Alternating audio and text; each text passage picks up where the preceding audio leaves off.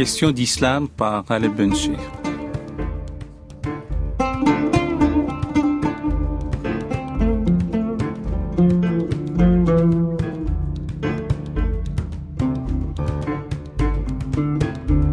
Aujourd'hui, nous parlons de l'enseignement du fait religieux à l'école, à l'école française et dans une approche comparative aussi dans ce qui se passe euh, alentour et chez nos voisins et tout particulièrement en Allemagne. L'émission étant émission Question d'islam, nous parlons aussi de l'enseignement du fait islamique dans les deux systèmes éducatifs. Et pour cela, j'ai vraiment grand plaisir d'accueillir euh, deux grandes dames d'esprit et de connaissances. D'abord Isabelle Saint-Martin, bonjour. Bonjour. Je suis ravi de vous accueillir. Euh, vous êtes euh, directrice d'études et vous enseignez, vous êtes professeur à l'école pratique des hautes études et vous avez dirigé l'Institut européen en sciences euh, des religions.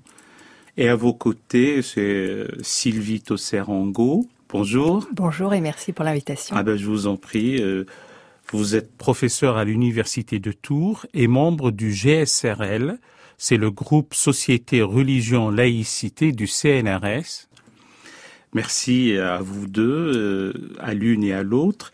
Euh, Isabelle Saint-Martin, ça fait presque 20 ans que le rapport euh, Régis Debré a été remis au ministre de l'Éducation d'alors, Jack Lang, pour l'enseignement du fait religieux. Et à ma connaissance, dans la sémantique actuelle, on commence à dire euh, non, ce sont plutôt des approches, donc au pluriel, des approches laïques du fait religieux dans l'enseignement. Pourquoi une telle euh, prudence chez ceux qui président à la formation de nos futurs concitoyens?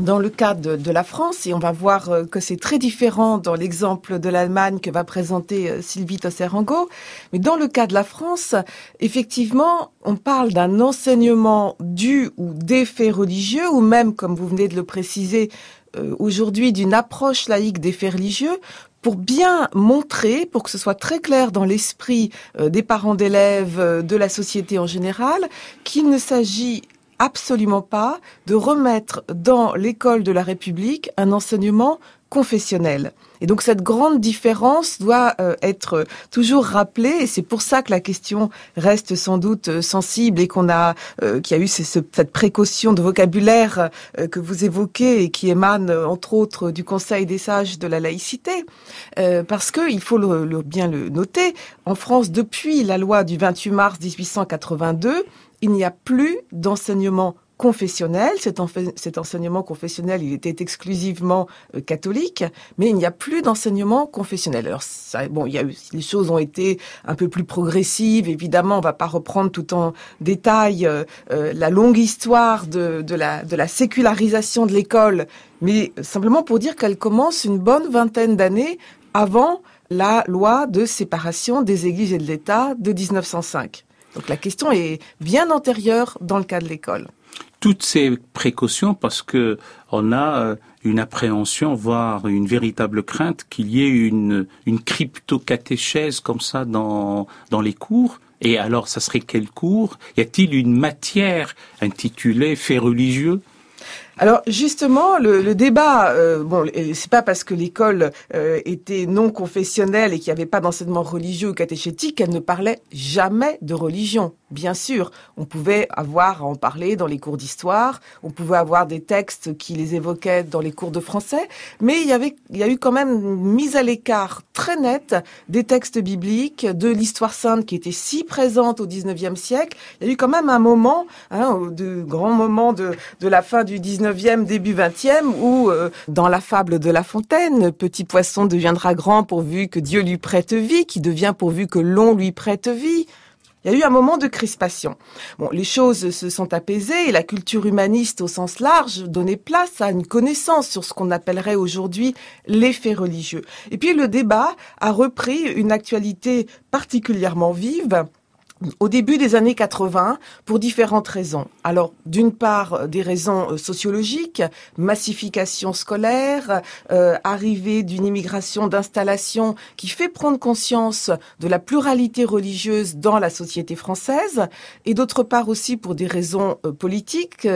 dans le programme commun de, de, de 1980 du Parti socialiste, il y avait la fin de l'école privée sous contrat et ça a déclenché euh, d'immenses manifestations et polémiques. Euh, ce programme, cet aspect-là n'a pas été mis en place, ce grand service public unifié d'enseignement, mais euh, ça avait introduit une réflexion sur le fait de prendre en compte une histoire comparée des religions à l'école, qui serait une réponse à la fin d'une école privée sous contrat. Alors, euh, ces, ces, ces, débats sont restés un petit peu lettres mortes, mais la question de mieux prendre, euh, tenir compte des faits religieux à l'école s'est installée dans le débat public et le rapport de Bré que vous évoquez de, de 2002 n'est pas, si vous me permettez, de tomber du ciel. Il est arrivé euh, dans une préparation de plusieurs décennies déjà, avec des réformes des programmes importantes en, en 1996 notamment, où par exemple, des textes bibliques pouvaient euh, retrouver place dans les cours de français. Il y en avait eu déjà un petit peu depuis les années 70, mais c'était plus explicitement noté comme étant euh, au même titre que les textes fondateurs, au même titre que Homère, Ovide, les textes bibliques. Et par là aussi, la question de se, se pose, quand on étudie par exemple les récits de création dans la Bible, ne serait-il pas pertinent de faire des comparaisons avec euh, l'épopée de Gilgamesh, mais également avec des passages du Coran? Quand on regarde des personnages bibliques, est-ce que ça serait pas aussi judicieux de euh, montrer que ces figures-là on les retrouve également dans des récits coraniques? Il peut y avoir à ce moment-là, dans le manuel de lettres, des petits encarts qui vont euh, reproduire quelques sourates du Coran mises en regard avec un extrait biblique. Mais tout cela va être étudié dans une approche évidemment littéraire, textuelle, distanciée et pas dans une approche confessionnelle. Et donc c'est une approche qui se fait donc à travers les différentes disciplines, à travers les cours de lettres, à travers les cours d'histoire, ce qui est une place même majoritaire, euh, par le cours de philosophie lorsqu'on aborde la notion de religion, dans les cours de langue, euh, et ma voisine le dira mieux que moi encore,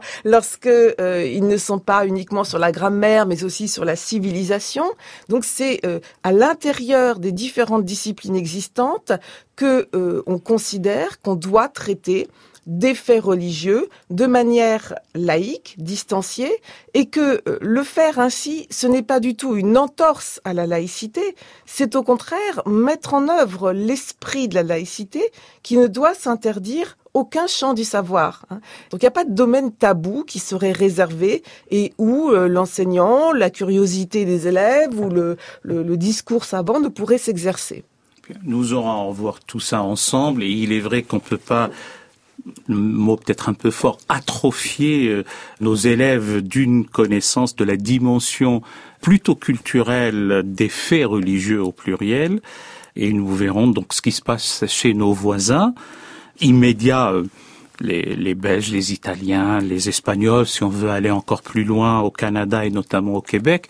Mais la focalisation est faite davantage chez nos voisins outre-Rhin, avec vous, Sylvie Tosserango, d'abord parce que vous êtes spécialiste des, des, études germaniques, mais aussi parce que vous menez des travaux et, et votre dernière étude sur l'enseignement, la reconnaissance notamment de l'islam dans le système éducatif allemand et là, euh, il y a une différence de taille dans ce système. J'ai cru comprendre que d'abord c'est une des compétences plutôt des landers et non pas une compétence fédérale, d'une part, et d'autre part, longtemps, euh, si je reviens à cette question d'identité, cet enseignement devait consacrer l'identité occidentale et chrétienne de l'Allemagne jusqu'en gros à la fin du siècle écoulé. Oui, alors c'est vrai que ce qui est intéressant euh, par rapport à ce que ce qu'Isabelle Saint-Martin vient d'exposer, c'est qu'avec euh, l'Allemagne, on se trouve vraiment aux antipodes du système français. Euh, alors vous avez évoqué effectivement ce système fédéral, l'Allemagne est un pays fédéral, donc on a 16 lenders. Je vais pas dire qu'on a 16 cas différents, mais on a quand même plusieurs modèles d'enseignement religieux, donc ça c'est intéressant parce qu'on a des laboratoires en fait où on peut on peut voir ce qui se passe. Et la grande différence à la base, c'est que l'enseignement religieux est inscrit dans la loi fondamentale. C'est la seule matière, euh, la seule matière scolaire qui soit inscrite donc d'un point de vue constitutionnel, qui soit garantie euh, par la loi fondamentale. Alors qu'est-ce que ça veut dire? C'est un cours, de, le cours de religion est un cours en principe obligatoire. Il y a des alternatives, euh, il y a une alternative possible dans la plupart des, des lenders depuis un certain nombre d'années du fait de la sécularisation. Donc il y a un cours d'éthique qui est toujours possible, mais le cours d'éthique n'est pas inscrit dans la Constitution, alors que le cours de religion euh, l'est. Une des spécificités, c'est un cours confessionnel, ce qui veut dire très clairement euh, que les les élèves catholiques vont suivre un cours de religion catholique, les élèves de les élèves protestants un cours de religion protestante, et c'est posé la question effectivement de la pluralité religieuse à la fin du XXe siècle, et notamment donc des demandes de cours de religion islamique qui ont commencé à émerger, on va dire dans les années 1980, et avec euh, oui avec une évolution importante euh, donc une, une, prise en compte de cet enseignement religion de, de cet enseignement religieux islamique, euh, mais qui suppose une reconnaissance d'un euh, une reconnaissance de partenaires euh, musulmans euh, de, comme interlocuteurs du des gouvernements. Donc c'est un processus qui est lent et complexe, complexe parce que on ne reconnaît pas à l'échelle fédérale un interlocuteur une fois pour toutes, pas du tout, c'est pas comme ça que ça se passe. C'est chaque LAN qui va décider quel est son interlocuteur musulmans en l'occurrence. Donc ça, ça ne va pas de soi et on aura l'occasion peut-être de reparler notamment de l'influence de la Turquie euh, qui a joué un rôle très important jusqu'à la fin euh, vraiment du XXe siècle. C'était jusqu'à la fin du XXe siècle, l'Allemagne avait délégué à la Turquie cette question de l'enseignement religieux islamique à partir du, du, tout début du XXIe siècle, et notamment avec le, la réforme du Code de la nationalité en Allemagne, il y a eu cette volonté de dire attention, maintenant les cours de religion islamique, ça sera en allemand, ce qui était moins le cas avant, et puis ça va être euh, voilà du ressort des, euh, des acteurs publics également. Ce sera plus seulement la Turquie euh, qui s'en occupe. Donc il y a tout un processus voilà qui est qui est toujours en cours. Et pour faire bref, je dirais aujourd'hui je pense qu'il y a à peu près entre 10 et 15% des élèves de confession musulmane qui suivent un cours de religion islamique. Donc le, travail est loin d'être achevé. C'est complexe pour la simple raison que dans l'obédience sunnite, il n'y a pas, comme on le dit souvent, une structure cléricale, pas un souverain pontife, pas une autorité centrale. Il y a quelques cas d'obédience chiite. Et puis, vous citez à juste raison les, la, la confession ou la sous-confession à Lévi, qui eux sont structurés, et en plus on les a privilégiés peut-être pour mettre en, en, exergue et en creux le fait d'être plutôt euh, opprimés, et si le mot n'est pas fort, notamment dans les contextes turcs, et, tout cela euh, complique davantage euh, la situation. Oui, c'est vrai que je reconnais que cette euh, question de l'enseignement religieux islamique, elle est complexe parce qu'elle suppose à chaque fois la reconnaissance d'un interlocuteur ça peut être même de plusieurs interlocuteurs dans un même land, euh, mais encore faut-il qu'il y ait cette reconnaissance. Donc, pour citer un exemple précis, euh, le, dans le land de S, en 2012 a été reconnue la, euh, la DITIB, hein, qui est la, euh, l'Union turco-islamique des affaires religieuses, enfin qui est donc un, je dirais une sorte d'émanation. Voilà, d'émanation de la du, de la Dianette en, en, Turquie. Donc cette euh, la DITIB a été reconnue à l'échelle du Land de S en 2012. Euh, un an plus tard, la communauté des Ahmadis, qui est tout à fait minoritaire en Allemagne, a été reconnue comme interlocuteur euh, du, du, gouvernement de S. Et donc, dans ce land, les élèves de, de confession musulmane peuvent choisir entre soit un cours de, de religion islamique dispensé par la DITIB ou par les Ahmadis. voilà, c'est un exemple, mais ça, euh, sans parler des Alévis que vous avez cités, euh, les Alévis qui ont une, il faut bien le dire, une place un peu privilégiée en Allemagne parce que ce sont vraiment les, les bons élèves. Alors, avec une petite précision, les Alévis ne se reconnaissent plus du tout comme musulmans en Allemagne. Donc c'est un peu complexe aussi. Ce serait une sorte de corporation à part, mais ils sont un peu privilégiés de par leur congruence. Enfin, les valeurs euh, qui sont les leurs vont de pair avec la démocratie, les droits fondamentaux, la personne humaine, etc. Isabelle Saint-Martin, euh, vous dites souvent, et ici tant est qu'il me soit permis d'ajouter, et à juste raison, que l'enseignement du fait religieux qui est transversal comme ça dans les disciplines ne doit pas être uniquement pour euh, les lettres, il, il doit y avoir une approche par les arts. Euh, de, de cet enseignement-là et donc vous voulez qu'il y ait une place privilégiée dans l'art euh, avec cette coloration du, des questions religieuses, des grandes traditions religieuses de l'humanité. Oui, c'est quelque chose auquel je suis particulièrement attachée parce que je pense que passer euh, par euh, les arts, c'est une bonne façon à la fois d'examiner quelque chose de fort intéressant à mon avis et qui peut toucher les élèves, mais aussi de répondre à deux types de, critiques ou peut-être euh, d'écueils que peut rencontrer un enseignement des faits religieux à l'école laïque. Alors, il y a un premier type de critique que j'ai évoqué tout à l'heure, c'est le risque d'essentialiser le religieux et euh, sinon effectivement de faire de la catéchèse, ou au moins de transformer, parce qu'on a peu de temps dans les programmes quand même pour aborder ces questions, de vouloir tout dire dans un chapitre euh, sur les origines de l'islam, du christianisme ou du judaïsme, et de donner une approche figée de ces traditions, comme si elles sortaient euh, tout armées d'un corps de doctrines, de textes fondateurs, de rites et pratiques, alors qu'on sait bien que cela s'élabore dans le temps, dans l'espace, et qu'il y a une pluralité interne de ces traditions. Donc risque d'essentialisme ou l'autre critique c'est le risque du réductionnisme. Et souvent quand on dit euh, à vous enseigner euh, les faits religieux, eh bien vous passez à côté de ce qu'il y a de vivant dans une religion. Euh, vous vous faites des facts en anglais ça reviendrait à faire des statistiques. ça n'aurait ça n'a pas grand intérêt finalement. Vous ne parlez que de ce qu'il y a de non religieux dans le religieux. Alors, je pense que c'est plus vaste que ça, que l'approche, le mot fait euh, ou l'approche laïque, comme vous le rappeliez tout à l'heure, ça permet aussi d'aborder euh, les représentations, les dimensions symboliques euh, des, des, des traditions. Bien entendu, il faut aussi parler des contextes géopolitiques, des, des conflits, euh, et c'est souvent comme ça que l'histoire se fait, hein, par euh, euh ces moments d'affrontement. Or, euh, je crois que passer par les expressions artistiques ou les arts au sens large, et l'histoire des arts à l'école, ça va des arts du quotidien jusqu'aux arts savants. Hein, c'est pas uniquement le, le, grand art le plus, enfin, normé d'une société ça permet à la fois euh, de contextualiser, on est immédiatement dans la réception, c'est-à-dire dans ce que une communauté a traduit, vécu, euh, donné sens à euh, un certain nombre de, doctrines, de pensées, d'idées. Ça, ça, ça, ça donne du concret, ça matérialise sur un objet et sur la réception à un moment donné, dans l'histoire et dans le temps.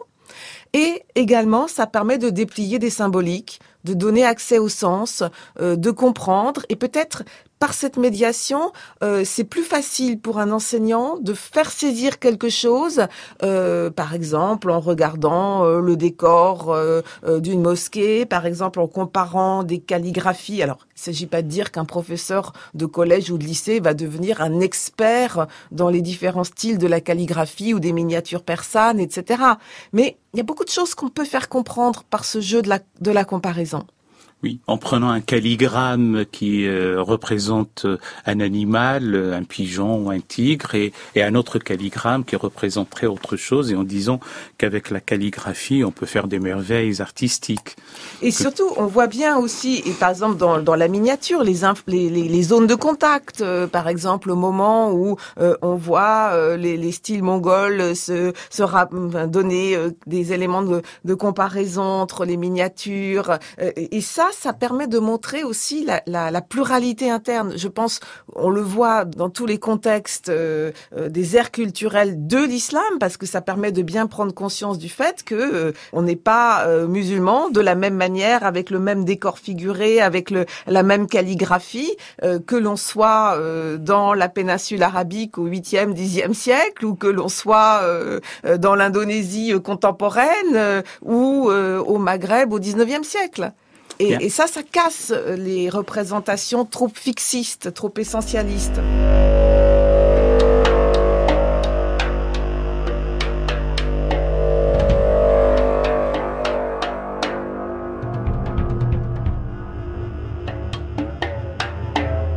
Nous sommes sur France Culture dans l'émission Questions d'Islam. Aujourd'hui, en nous parlant de l'enseignement du fait religieux ou des faits religieux euh, à l'école, dans les systèmes éducatifs. Alors pourquoi au pluriel? Parce que nous avons une approche comparative euh, aujourd'hui entre le système éducatif français et le système éducatif allemand nous sommes en tout cas dans le couple franco-allemand, avec euh, Isabelle Saint-Martin, directrice d'études à l'école pratique des hautes études et ayant dirigé l'Institut européen en sciences des religions. Et à vos côtés, Sylvie Tosserango, professeur à l'Université de Tours en études germaniques. Et vous, euh, Sylvie Tosserango, vous êtes, vous avez signé cette euh, étude, une très bonne monographie relative à la reconnaissance de l'islam dans le système éducatif allemand euh, sur les 30 euh, à 40 dernières années. Qui enseigne finalement? Ce sont des professeurs appartenant à la confession elle-même, et en l'occurrence, euh, ce sont les, s'il s'agit du, de la reconnaissance de l'islam et de l'enseignement de l'islam, ce sont des professeurs formés, intra-confessionnels, où euh, il suffit simplement que l'on ait une connaissance de la dite religion et on vient l'enseigner. Alors les choses ont beaucoup évolué depuis les années 80. Euh, c'est vrai que dans les années 80, quand il y a eu ces, prémices d'un enseignement religieux islamique à l'école, euh, au départ d'abord c'est effectivement l'Allemagne a délégué à la Turquie cet enseignement religieux islamique et donc c'était essentiellement dans le cadre des cours de turc qu'on abordait cette question de, de l'islam. Donc au départ, c'était des professeurs de turc, hein, des professeurs turcs des professeurs de turc. Euh, les choses ont beaucoup évolué justement, puisqu'en fait, euh, vraiment dès la fin du XXe siècle, début du XXIe siècle, notamment avec cette réforme du code de la nationalité, il y a eu une volonté de dire, bah, aujourd'hui non, ce ne sont plus des enseignants turcs qui vont euh, parler de l'islam, et une volonté justement de former des enseignants, de, des professeurs de religion islamique. Alors tout ça a pris du temps. C'est vrai qu'il y a eu des instituts de pédagogie au départ très souvent qui étaient des instituts de. Alors ça pouvait être même au sein de certains instituts protestants ou catholiques. Il y avait des formations à l'islam, etc. Euh, il y avait également des instituts euh, publics hein, qui étaient euh, gérés par, par l'État. Donc il y a eu des formations proposées à des professeurs de, de religion pour qu'ils puissent approfondir leur euh, leur connaissance et notamment en matière islamique. Mais peu à peu a émergé également la volonté de, de former vraiment et à l'égal de ce qui se faisait pour le, les professeurs de religion catholique ou professeurs de religion protestante, de former des enseignants de religion islamique et de les former dans les universités.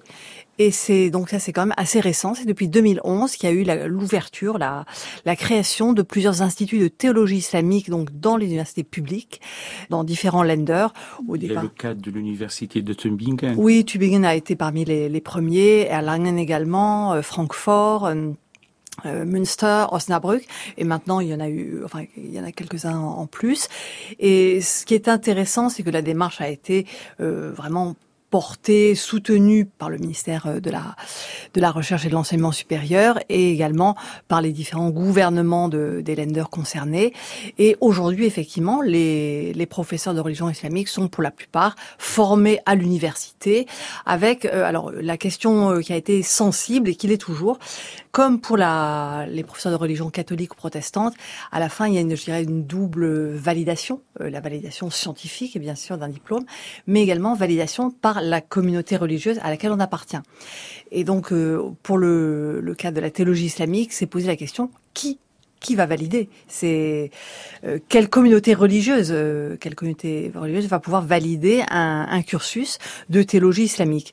Donc là aussi, comme cette question de la reconnaissance des, des interlocuteurs musulmans est complexe, se sont mis en place des comités, donc dans chaque université, des comités euh, où sont représentés quand même pour une large part des représentants de communautés islamiques considérée quand même comme conservatrice par, euh, je dirais, par la plupart des, euh, des, acteurs euh, concernés. Donc la DITIB en fait partie. Vous avez euh, par exemple, d'autres d'autres fédérations fédérations islamiques qui sont jugées quand même très traditionnelles et conservatrices. Ce qui a pu poser, oui, régulièrement, je dirais qu'il y, a des, des des mini mini scandales lorsque un, un, comité dans une université euh, refuse la nomination de tel ou tel enseignant parce qu'il ne serait pas parce qu'il aurait euh, éventuellement des, des, thèses qui ne seraient pas dans le droit fil de la dans le droit dans le regard de ces communautés là voilà, euh, par trop conservatrices. Oui c'est ça. Et donc il y a eu le cas à Münster par exemple. Le, la première chaire de théologie islamique qui s'est mise en place c'était même avant 2011 parce qu'il y avait déjà quelques euh, les, prémices de, de, ces cursus. Et le, la première euh, personne, le premier professeur qui a été recruté sur une euh, chaire de professeur de théologie islamique, peu de temps après son recrutement, a, a déclaré qu'en fait on il ne savait pas si Mahomet avait réellement existé. Et bon, voilà, ça a déclenché évidemment les euh, ça, ça, a posé problème. J'imagine le tollé voilà, que ça a pu tout à fait. Euh, créer auprès de ces communautés. Parce tout à fait, tout à fait. C'est voilà. Donc euh, du coup, il y, y, a, régulièrement, il y a quand même. Alors euh, là, c'est vrai que ça a été bon une affaire qui a été euh, un peu spectaculaire, mais encore enfin, des, des islamologues réputés, mais qui peuvent avoir euh, des, des, positions un petit peu, non pas dissidentes, mais originales, euh, peuvent se faire quand même. Euh, enfin, les, ces communautés islamiques sont là pour, pour les rappeler à l'ordre. Donc euh, voilà, parfois il y a... Alors, il y a une nuance, c'est une question pour vous deux, si vous voulez bien, mesdames. Euh, l'islamologie, donc euh, un islamologue peut être musulman ou non, parce que l'approche est aconfessionnelle quand il s'agit de discourir ou tenir un logos ou une étude rationnelle sur le fait islamique. En revanche, là, les questions se posent plutôt pour ceux qui sont les futurs théologiens euh, et donc une approche plutôt confessante ou confessionnelle euh, de, de la religion. Euh, et ce ne sont pas les islamologues qui viennent enseigner, ce non, sont plutôt les théologiens. C'est ça. En fait, euh, l'idée c'était vraiment de calquer ces cursus de théologie islamique sur ce qui, euh, sur les cursus de théologie catholique ou théologie protestante. Et chez les catholiques et les protestants, c'est la même chose. Validation scientifique, bien sûr, du, du diplôme à la fin, mais validation par la communauté euh, religieuse d'appartenance. Donc, il y a le nil obstat voilà, de, du Vatican qui peut également freiner, qui peut euh, enfin, mettre un veto à une nomination. Donc en fait, on se retrouvait dans les mêmes problématiques. Ceux qui sont héritiers de la pensée d'Anscombe qui nous a quittés le 6 avril oui. n'auront pas ce nil obstacle. Voilà. Euh, Isabelle Saint-Martin, à, à moins que vous souhaitiez dire quelque chose. Oui, peut-être un point de comparaison qui, qui aurait pu être intéressant, mais qui que je n'ai pas mentionné tout de suite parce que justement ça ne concerne pas l'islam. Quand j'ai dit euh, dans mon, mon introduction qui il n'y a plus d'enseignement confessionnel en France depuis 1882, bien entendu, il reste une exception qui est l'enseignement confessionnel en Alsace-Moselle et qui, d'une certaine manière, pour euh, le, les catholiques et les protestants, euh, peut être comparé avec euh, la situation euh, de l'Allemagne que Sylvie Tosser-Angot vient de présenter, parce que c'est un héritage euh, à la fois du Concordat et puis euh, de l'histoire spécifique de l'Alsace-Moselle. C'est ce droit local qui fait qu'il y a des cours de religion, alors tout à fait confessionnels ou dans une approche qui peut être plus ou moins déconfessionnalisée aujourd'hui, mais en tout cas des cours de religion bien spécifiés euh, dans euh, ces départements qui ont conservé le droit local.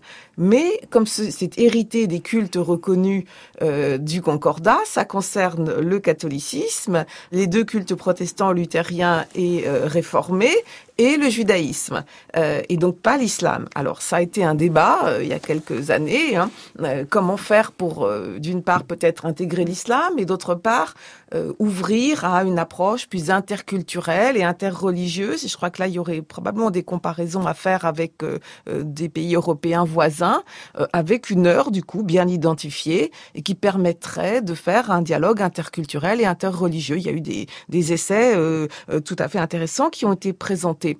Et ce n'est pas possible, ça, ça, a été jugé impossible à la fois euh, par le, le, Conseil constitutionnel sur des questions plus générales euh, sur le droit local et par le ministère de l'Éducation nationale pour l'évolution de ce cours à caractère confessionnel parce que ce droit local n'est euh, toléré comme dérogation à la situation euh, nationale que par son héritage historique. Euh, donc il est entendu qu'il n'y a pas abrogation ni harmonisation avec la situation existante tant que ce n'est pas au-delà et plus étendu et élargi que ce qui a été autorisé au moment où ça a été fixé ce qui fait dire, euh, selon la boutade classique, que la laïcité est une exception en France, le concordat est une exception dans l'exception, et l'islam est une exception dans l'exception dans l'exception. Bien.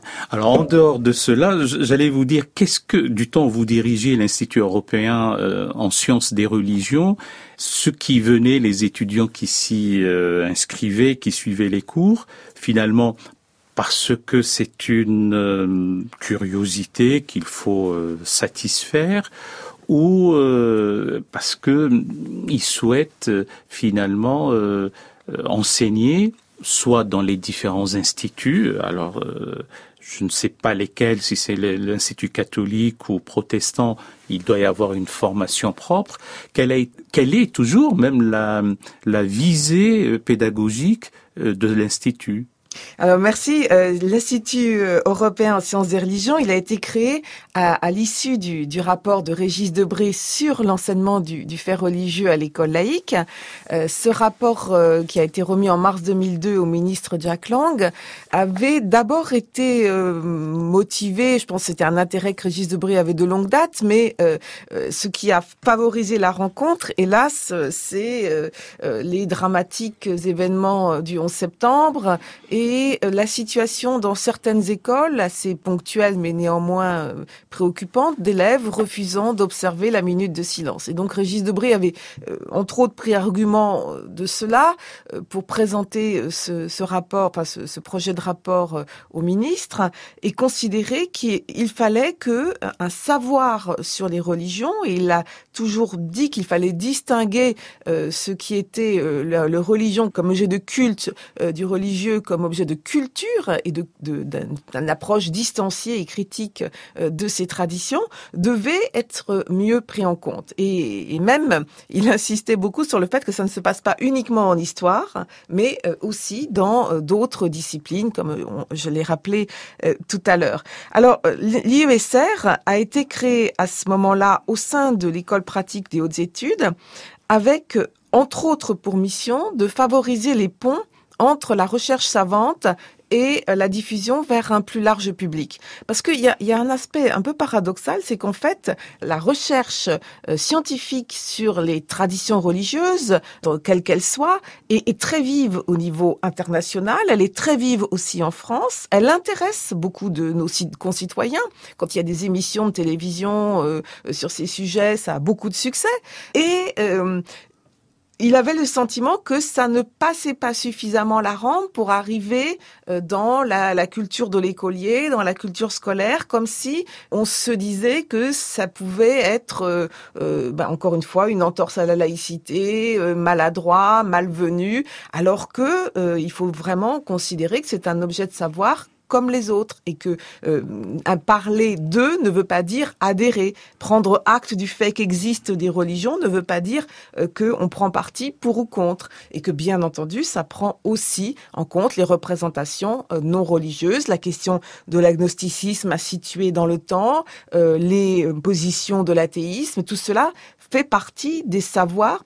Tout cela fait partie de la capacité à vivre la pluralité des systèmes de représentation de la place de l'homme dans l'univers, pour donner de manière très très large euh, ce que peut être euh, euh, l'effet d'une tradition religieuse. Hein. parce qu'il y a une tour de Babel, c'est l'expression d'un de nos collègues, une tour de Babel des, des définitions de la religion. Eh bien, au moins être conscient que les visions religieuses ou a-religieuses ou anti-religieuses du monde, ce sont des systèmes de représentation de la place de l'homme dans l'univers. Alors l'IUSR est là pour faire ce pont, en réalité, notre mission n'a jamais été que l'école. Hein. C'était aussi euh, dans les différents autres aspects de la société, euh, euh, les, hôpitaux, les services publics, en, enfin voilà, les municipalités. On est, on est intervenu dans, dans différents domaines.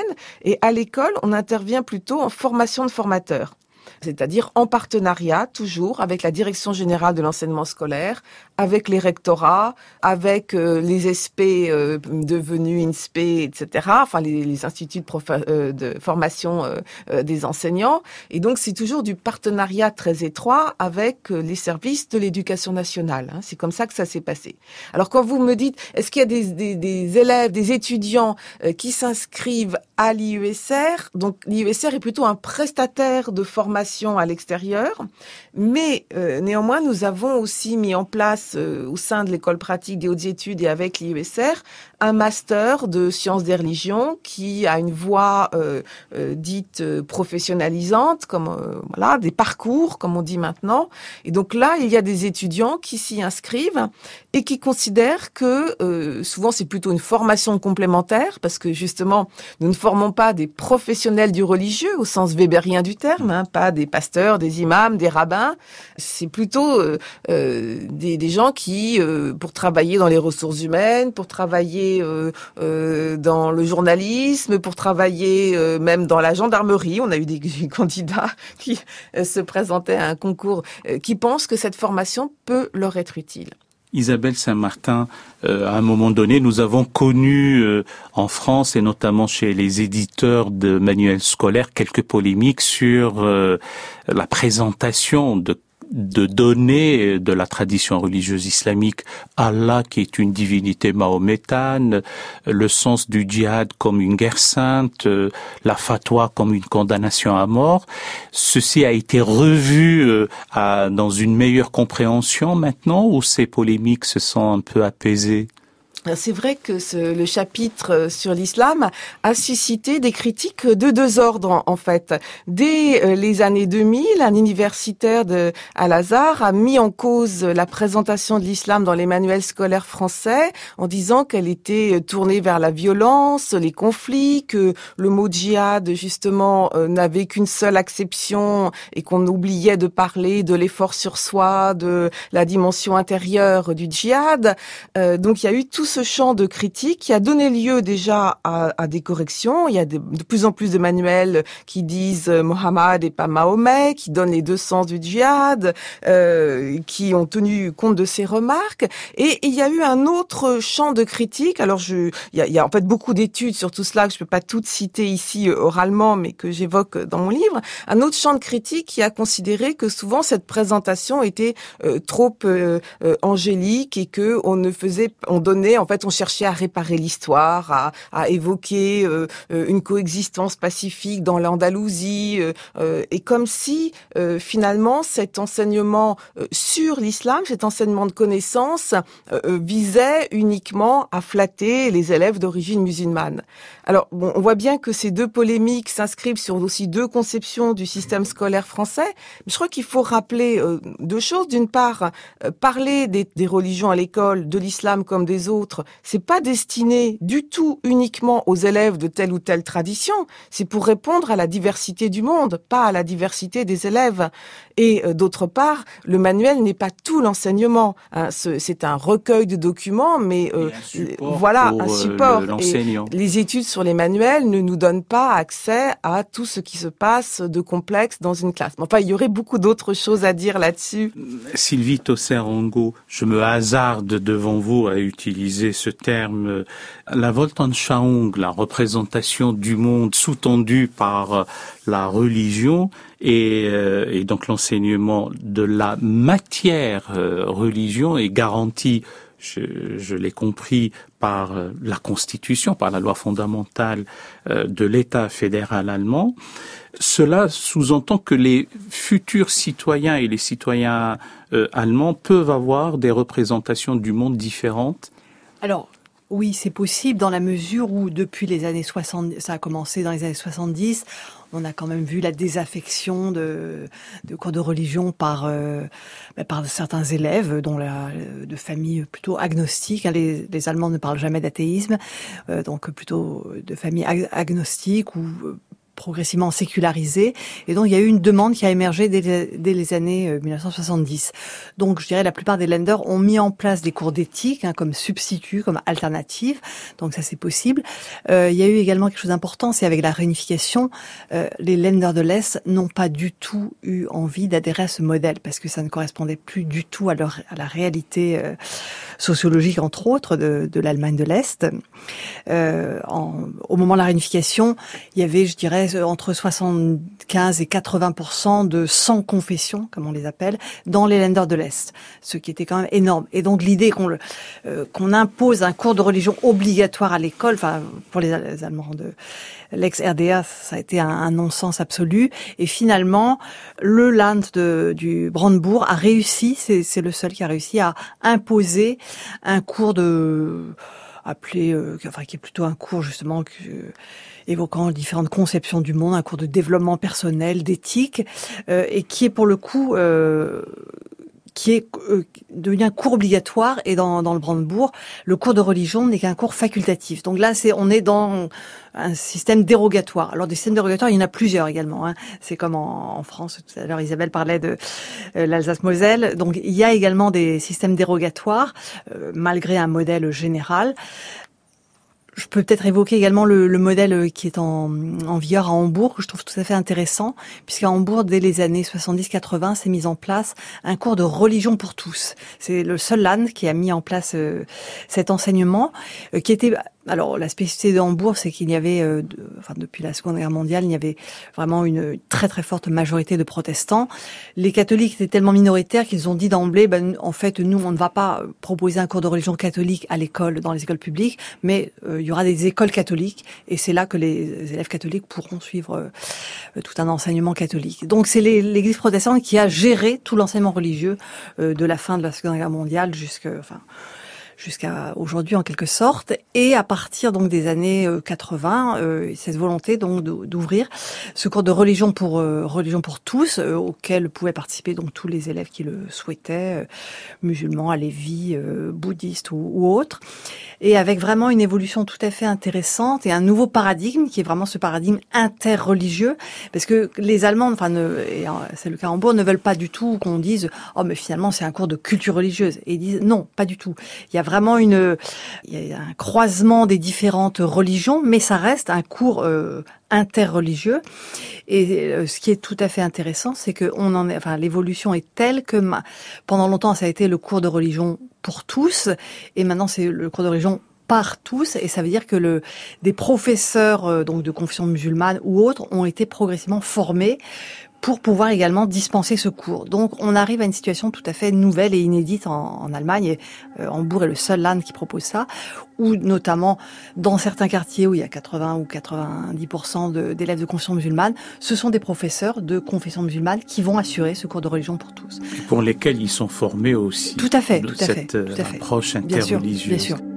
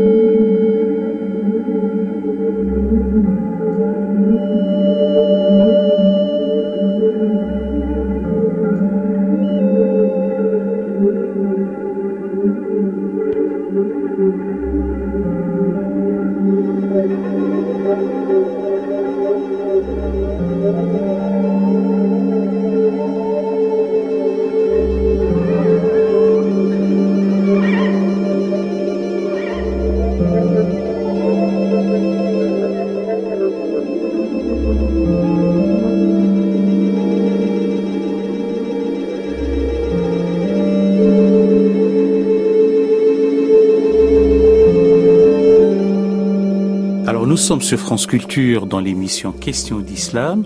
Aujourd'hui, nous parlons d'enseignement, tout particulièrement de l'enseignement du fait religieux à l'école. Il se trouve qu'en France, il y a cette frilosité ou cette, en tout cas, précaution, donc on n'en parle pas comme ça directement, alors qu'en Allemagne, chez nos voisins allemands, il y a la reconnaissance de l'islam dans le système éducatif allemand. Et pour en parler, j'ai toujours plaisir à converser avec Isabelle Saint-Martin, euh, directrice d'études à l'école pratique des hautes études. Elle y enseigne, elle a dirigé l'Institut européen en sciences des religions et aussi euh, j'ai le plaisir d'avoir euh, dans ce studio Sylvie Tosser-Rango, professeur à l'université de Tours en études germaniques et qui a consacré toute son étude récente à la reconnaissance de l'islam dans le système éducatif allemand. Pour cette dernière partie, il y a cette idée de, bah, en France, nous connaissons tous la loi du 15 mars 2004 qui prohibe ou proscrit le fait d'arborer des signes, et tout un débat sur le mot signe d'ailleurs, religieux, ostentatoire, ostensible, ostensiblement remarqué ou visible, alors que en Allemagne, et je le dis sous votre contrôle, Sylvie Tosserango, là, c'est la Cour constitutionnelle qui, le 27 janvier 2015, a autorisé, après une saisine de la part peut-être de quelques professeurs ou une professeure musulmane, d'arborer son voile à l'école. Comment expliquez-vous, peut-être d'abord Isabelle Saint-Martin, une frilosité d'un côté, et non sans raison peut-être, pour ce qui concerne ce côté-ci de, du Rhin, et que de l'autre, euh, la, la Cour constitutionnelle a autorisé euh, le port du voile? C'est difficile à résumer, mais je pense que c'est vraiment l'histoire de nos deux pays ici qui se manifeste et l'attachement à la laïcité en France, à l'idée d'une laïcité euh, qui garantit l'égalité de tous les citoyens devant la loi, hein, qui garantit que quelles que soient les options croyantes ou non croyantes de chacun, ils sont respectés à égalité comme citoyens devant la loi. Euh, et je crois que ça c'est important de le rappeler parce que si à l'école la laïcité est vécue comme un catalogue d'interdits, elle n'est pas euh, susceptible d'emporter beaucoup d'adhésion. Il faut bien rappeler, et c'est ce que font les cours d'éducation civique, que la laïcité, c'est une loi euh, qui est finalement une loi de liberté et que l'article 1 avance l'article 2 qui dit que la République ne reconnaît, ne salarie aucun culte. L'article 1 rappelle que euh, cette même République assure la liberté de conscience et garantit le libre exercice des cultes. Donc on est quand même très loin d'un athéisme d'État. Hein.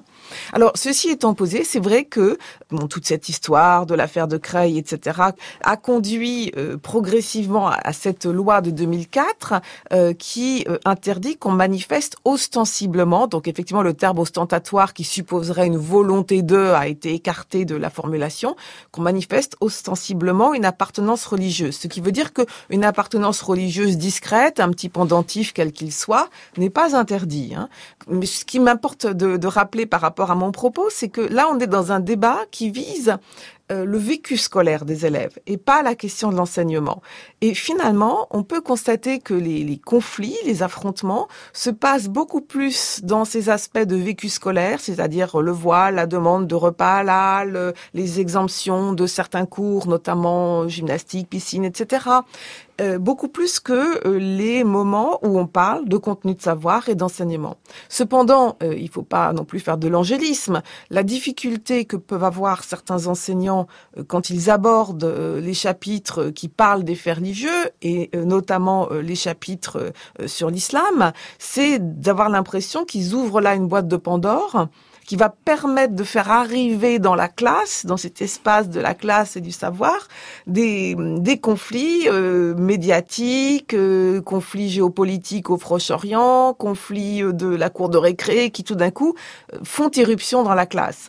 Et et viennent en quelque sorte polluer le, discours hein, sur ces sujets. Alors en réalité, c'est pas tant que ça sur les faits religieux que, ça peut se produire sur les faits religieux, mais ça peut aussi arriver quand on parle de génocide arménien, quand on parle de la colonisation. Les professeurs d'histoire savent bien qu'il y a quelques questions sensibles et euh, la question du, cours sur l'islam en lui-même n'est pas nécessairement la plus sensible. Néanmoins, mais je vais peut-être d'abord laisser Sylvie répondre à votre question. Bien. Alors, le temps s'écoule inexorablement et nous approchons du terme de l'émission. D'abord, le phénomène est-il général, peu. Des professeurs femmes portant le voile, euh, c'est un marqueur identitaire, ou y a-t-il même des professeurs femmes qui ne le portent pas pour le cours de tradition religieuse islamique alors effectivement, euh, depuis cette décision de la Cour constitutionnelle fédérale de janvier 2015, qui autorise très largement le port du, du foulard ou du voile, les Allemands parlent plutôt du foulard, euh, à l'école, euh, depuis cette date, effectivement, les lenders ont dû réajuster leur, leur législation, puisqu'en fait, cette, cette décision de 2015 fait écho à une première décision de, 2003. voilà. Et en 2003, la Cour constitutionnelle avait laissé les lenders, leur avait laissé toute liberté en matière de législation avait dit, ben, si vous voulez interdire, vous interdisez, mais à chaque euh, LANT de prendre ses responsabilités. Et là, on voit effectivement en 12 ans une évolution importante. Je crois qu'il y a effectivement le contexte a évolué, il y a une pluralisation culturelle et religieuse qui est encore plus importante, euh, très très clairement. Il y a la volonté donc de faire droit à ce pluralisme religieux, et il y a également ce point qui est vraiment très important et sur lequel euh, je, je souhaite insister, cette volonté vraiment de garantir les droits et libertés individuelles en Allemagne. Et ça, c'est la donc l'article 4 de la loi fondamentale je dirais, la liberté religieuse est mise, euh, enfin, c'est vraiment le, la, liberté suprême en Allemagne, et ça, c'est notamment le, dirais, le produit de, de l'histoire du national-socialisme. Depuis 1949, les libertés et droits fondamentaux, c'est représente la première partie de cette loi fondamentale, et la liberté religieuse est vraiment mise en exergue. Donc, je toute demande en matière religieuse est vraiment prise en compte avec un, un sérieux extrême, et ce qui était intéressant dans l'argument justement de la Cour constitutionnelle fédérale, c'était de dire que le port du voile ne enfin du voile ou du foulard ne signifiait enfin nullement euh, qu'il n'y avait aucun danger particulier et que Simplement, dans des cas très litigieux, ce serait au chef d'établissement de prendre, éventuellement, de prendre la décision d'interdire le, port. De... Mais il vraiment dans des cas très précis, dans des cas avérés de conflits, de, euh, de troubles à, l'ordre scolaire, etc. De prosélytisme peut-être. Éventuellement, voilà, c'est ça. Et donc, il faut respecter cette liberté religieuse. Bien, nous aurions souhaité, j'aurais voulu que l'on eût davantage de temps pour en parler. Merci, merci infiniment. Le, temps s'est pas, est passé très vite. Merci Isabelle Saint-Martin, merci Sylvie Tosserongo. Chers amis auditeurs, c'était question d'islam. Aujourd'hui, nous avons parlé de l'enseignement des faits religieux, donc au pluriel, aussi bien en France qu'en Allemagne, dans cette approche comparative. Vous retrouverez euh, euh, cette émission, comme toutes celles de la chaîne, euh, en la podcastant sur le site de France Culture et sur l'application Radio France. Et vous retrouverez aussi les références des musiques et des livres sur le site franceculture.fr. L'attaché d'émission est Daphné Abkral. La prise de son est assurée aujourd'hui par Alison Ascrisi et la réalisation est assumée par l'ami Franck. Stres görünmez. Yüzümüzde soğuktur her nefes. Yükselir hızımız altında gerek. Benim kayboldun dikizde yine boşa girek. Benim Sizde şans yok ki be Çünkü cesurdan yana hep. Fırsatı yarattık sıfırdan zirve. Uh, Bedeller ödedik hepimiz epeyce uh. Wir fahren zu zweit, yeah. Im Impala durch die Zeit, yeah. Doch ich bin nicht ganz bereit, Kopf voll Demons, für für zwei Innen kühl von außen frei, guck ich fühl Besessenheit Kopf ist Krise, doch ich bleib, yeah. Rose Wein zu all dem Eis, yeah. Es wird heute spät, ich schreib dir gleich, yeah. Ich fühl nicht viel, es tut mir leid, yeah. Will hier raus, der Weg ist weit, yeah. Ich dachte, du bist mit mir Fehler vergib mir, flieg durch die Nacht, du bist nicht hier, ja. Ich dachte, du bist mit mir. Fehler vergib mir, flieg durch die Nacht, du bist nicht hier, ja. Hiç stres görünmez, yüzümüzde soğuktur her nefes. Yükseliyor hızımız altında gerek. Benim kayboldun dikizde yine boşa gerek. Benim bize şans yok gibi Çünkü cesurdan yana hep Fırsatı yarattık sıfırdan zirveye uh, Bedeller ödedik hepimiz epeyce uh, Bir süredir kalbim çok soğuk. Uh, Çıkmaza girdim benden hiç eser yok. İz yok. Kesemiyorum gibi artık pek rol. Uh, Otomatikte sanki kontrol Hepimiz aynı. Kafamız hoş ama sonumuz değil. Görünür yine şişenin dibi. Sahtedir ayıkken cennetindeyiz oh, Olacağım kendimin felaketi. Oh. Elmas boyunda da olsa doymaz hiç göz. Çünkü asıl açlık ruhumuzdaki dev çöl. Sürtüklerin banknotlarla üstünü ört. Şömine sönmez dolu içi parlar hep göz zu zweit, yeah. Im Impala durch die Zeit, yeah. Yeah, yeah. Doch ich bin nicht ganz bereit. Kopf voll Demons, viel für zwei. Innen kühl von außen frei. Guck, ich fühl Besessenheit. Kopf ist Krise, doch ich bleib.